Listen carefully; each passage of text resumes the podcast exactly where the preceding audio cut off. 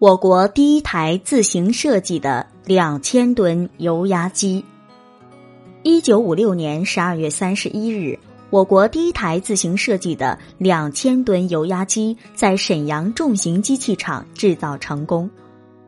油压机是通过单向阀使液压油在油箱循环使用缸活塞循环做功，从而完成一定机械动作来作为生产力的一种机械，为液压机的一种。油压机通过专用液压油作为工作介质。通过液压泵作为动力源，靠泵的作用力使液压油通过液压管路进入油缸活塞，然后油缸活塞里有几组互相配合的密封件，不同位置的密封都是不同的，但都起到密封的作用，使液压油不能泄漏。液压机又名油压机。是一种利用液体静压力来加工金属、塑料、橡胶、木材、粉末等制品的机械，它常用于压制工艺和压制成型工艺，如锻压、冲压、冷挤、校直、弯曲、翻边、薄板拉伸、粉末冶金、压装等等。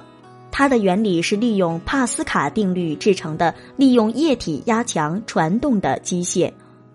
种类很多，当然用途也根据需要是多种多样的。我国第一台自行设计的两千吨油压机是一种以液体为工作介质，用来传递能量以实现各种工艺的机器。液压机除用于锻压成型外，也可用于矫正、压装、打包、压块和压板等。液压机包括水压机和油压机。以水基液体为工作介质的称为水压机，以油为工作介质的称为油压机。液压机的规格一般用公称工作力或公称吨位表示。锻造用液压机多是水压机，吨位较高。为减小设备尺寸，大型锻造水压机常用较高压强，有时也采用一百兆帕以上的超高压。其他用途的液压机一般采用六至二十五兆帕的工作压强，油压机的吨位比水压机低。一七九五年，英国的 J. 布拉默应用帕斯卡原理发明了水压机，用于打包、榨植物油等。到十九世纪中期，英国开始把水压机用于锻造，水压机遂逐渐取代了超大型蒸汽锻锤。到十九世纪末，美国制成十二万六千千牛自由锻造水压机。此后，全世界先后制，其中中国制造的有两台。随着电动高压泵的出现和完善，锻造水压机也向较小。十年代后，出现了小型快速锻造水压机，可进行相当于三十至五十千牛锻锤所做的工作。四十年代，德国制成十八万千牛的巨型磨锻水压机。此后，全世界先后制成十八万千牛以上的磨锻水压机十八台，其中中国制造的一台为三十万千牛。我国第一台自行设计的两千吨液压机的工作原理：大小柱塞的面积分别为 S 二、S 一，柱塞上的作用力分别为 F 二、F 一。根据帕斯卡原理，密闭液体压强各处相等，表示液压的增益作用与机器增益一样，力增大了，但功不增益，因此。大柱塞的运动距离是小柱塞运动距离的 S 一比 S 二倍。基本原理是油泵把液压油输送到集体插装阀块，通过各个单向阀和溢流阀把液压油分配到油缸的上腔或者下腔，在高压油的作用下使油缸进行运动。液压机是利用液体来传递压力的设备。液体在密闭的容器中传递压力时，是循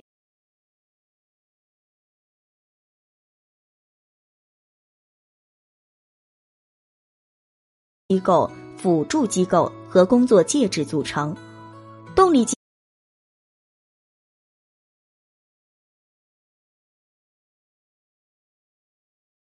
动速度的要求，选用一个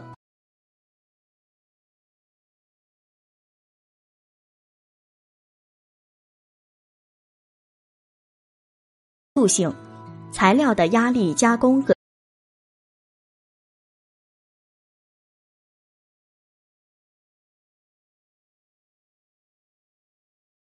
制品、砂轮、胶木、树脂热固性制品的压制。我国第一台自行设计的两千吨液液压机所用的工作介质的作用，不仅是传递压强，而且保证机器工作部件工作灵敏、可靠、寿命长和泄漏少。液压机对工作介质的基本要求是：有适宜的流动性和低的可压缩性，以提高传动的效率。能防腐蚀，有好的润滑性能，易于密封，性能稳定，长期工作而不变质。液压机最初用水作为工作介质，以后改用在水中加入少量乳化油而成的乳化液，以增加润滑性和减少腐蚀。十九世纪后期出现了以矿物油为工作介质的油压机，油有良好的润滑性、防腐蚀性和适度的粘性。有利于改善液压机的性能。二十世纪下半叶出现了新型的水基乳化液，其乳化形态是油包水，而不是原来的水包油。油包水乳化液的外向为油，它的润滑性和防蚀性接近油，且含油量很少，不易燃烧。但水基乳化液价格较贵，限制了它的推广。我国第一台自行设计的两千吨油压机是立式。油压机按作用力的方向区分，油压机有立式和卧式两种。多数油压机为立式，挤压用油压机则多用卧式。按结构形式分，油压机有双柱、四柱、八柱、焊接框架和多层钢带缠绕框架等形式。中小型立式液压机还有用 C 型架式的。C 型架式油压机三面敞开，操作方便，但刚性差。冲压用的焊接框架式油压机刚性好，前后敞开，但左右封闭。在上传动的立式自助自由锻造油压机中，油缸固定在上梁中，柱塞与活动横梁刚性连接，活动横梁由立柱导向，在工作液的压强作用下上下移动。横梁上有可以前后移动的工作台，在活动横梁下和工作台面上分别安装上针和下针，工作力由上下横梁和立柱组成的框架承受。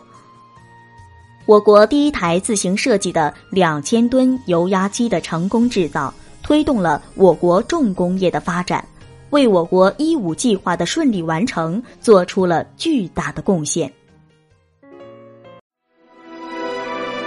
本节目由文化和旅游部全国公共文化发展中心与国家图书馆联合推荐。